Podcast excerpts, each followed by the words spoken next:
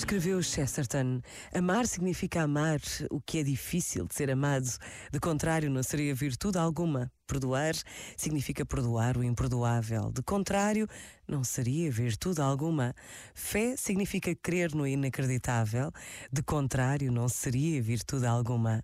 E esperar significa esperar quando já não há esperança. De contrário, não seria virtude alguma. Este momento está disponível em podcast no site e na app.